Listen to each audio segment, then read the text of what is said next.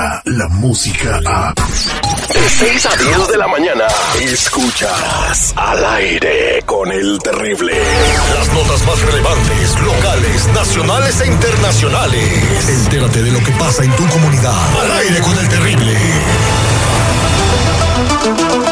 Estamos a 22 de mayo del 2019 y esta es la información, pero antes el mundo quiere saber, señor Seguridad, qué rollo con la quinceañera del terrible Giselle, la niña que sufría de bullying, que pues aquí surgió la idea de hacerle su fiesta, bien en camino y ya tenemos la fecha.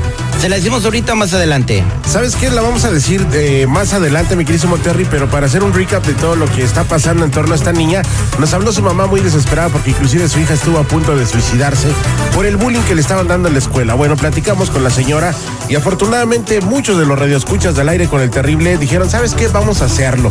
Eh, la señora dijo que no le podía hacer sus 15 años porque pues obviamente no tenían dinero. Pero bueno, aquí se propuso hacerle los 15 años.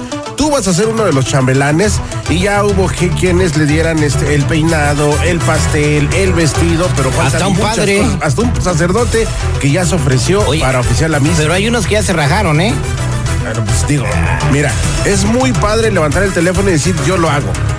¿Me entiendes? Y a la hora de la hora. Y a la hora de la hora nada. A mí me gustaría escuchar quién ya se rajó. Ahorita te digo, bueno, pero vamos a platicar con Elil García, que es uno de los que se rajó. Dijo que, que, iba, a decir, que iba, a decir, las noticias eh, y a narrar la boda y dice que ya no puede, que porque no, no le alcanza para el Greyhound. Yo sigo con el 24 de sodas. Yo sigo con mi 24 Ese no de sodas. Ah, pues sí. muy buenos días, señor Elil García, ¿cómo estamos? Terrible seguridad de estudio, ¿qué tal? Muy buenos días, como siempre de todo y como en botica y para nada, fíjate que estamos puestísimos en cuanto tú digas sapo, yo simplemente brinco, siempre apoyando a la comunidad de al aire con el terrible, como ve chavo. Mira, te comento, este terrible, empezamos con la seriedad, eh, damos las noticias que están circulando esta mañana que ya generaron titulares a nivel internacional. La primera de ellas, fíjate que un total de 43 personas fueron acusados ayer martes por la Fiscalía de formar parte de una red de tráfico, distribución y venta de metanfetaminas. Esto no tiene nada de raro, lo único especial es de que es desde San Diego, California, y que se trata eh, de una demanda en contra de la red del cartel de Sinaloa. O sea que ya se están poniendo también a perseguir a los miembros del cartel de Sinaloa aquí en Estados Unidos, no solamente lo que significaba el Chapo. Eh, fíjate que por lo menos eh, esta red se extendía a dos estados y llegaba también a los Emiratos Árabes. Terrible. Las autoridades informaron que ya fueron detenidas 33 personas acusadas en esta red de narcotráfico y lavado de dinero. Ahora, te quiero comentar que la forma en que estas personas operaban es de que estaban utilizando eh, las aplicaciones de WhatsApp eh, y los teléfonos móviles para poder coordinar las, los deliveries, las, eh, las entregas a través de todo el sistema de correos de la Unión Americana y también de envíos a través de la Greyhound, envíos de paquetería, de cualquier cosa que tú puedas imaginar que pudieras parecer en determinado momento insignificante o nada malicioso, pues por ese medio estaban estas personas eh, cometiendo los delitos de narcotráfico y venta de metanfetaminas. ¿Cómo la ves? O sea que en un paquetito de esas compañías que tú dices, abrías el paquete y te llega una libra de coca, güey.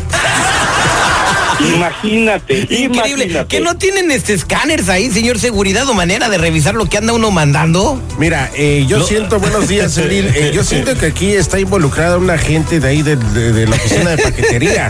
Porque sí, oye, lo- es muy riguroso el escaneo que le hacen a los No, y aparte cuando llega, ¿no? Porque supuestamente los tienen que escanear, no voy a hacer algo que puede explotar en un avión o cosas así, no un artefacto peligroso. Pero va un kilo de coca de- que, que van a mandar de San Diego a Chicago, Atlanta, y no lo ven, o sea, ¿cómo? O sea, no puede ser posible. Digo, tú vas a la oficina a dejar tu paquete y ahí no hay escáner. Ahí no. Hay escáner ya cuando lo van a, a pasar de una, en este caso de una O ciudad sea, a otra. Alguien se hizo güey ahí. Alguien se hizo, algún supervisor dijo, ¿sabes qué? Ahí va el bueno.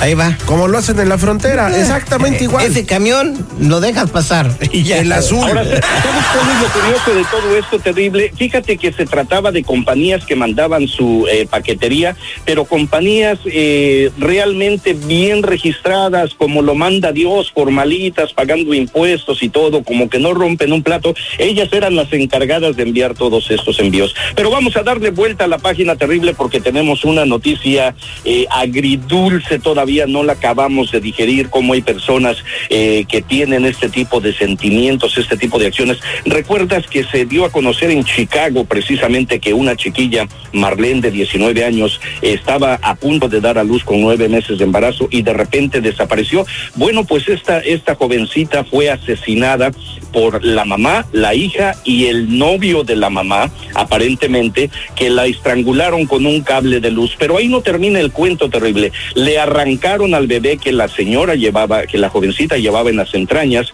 y después se presentaron a un hospital diciendo, mire, mi hijo no, no respira, por favor ayúdenos. Bueno, pues eh, esto ha sido realmente una telenovela bastante macabra que tiene dos puntos tantito de luz que, que, quiere significar un poquito de, de buena ah, de buena vibra. Terrible, fíjate que finalmente las autoridades federales ya pudieron otorgarle la visa a los familiares de Marlene Ochoa para que vengan a Chicago a darle cristiana nos da, sepultura. Nos da mucho gusto, lamentablemente que vengan a eso, pues es muy triste. Y también, eh, como me lo habías platicado, eh, el niño pues ya reaccionó, eh, sigue un poco delicado, pero ya abrió los ojos, ¿no? Después de tener muerte cerebral, tener una reacción como abrir tus ojos y ver, pues eh, da esperanza de que pueda suceder el milagro en Lil García. Así es, eh, afortunadamente eso es, fíjate que su papá ya tuvo la fortuna de cargarlo, de poderlo ver, de mirarlo a los ojitos, aunque el niño todavía sigue en condiciones bastante críticas.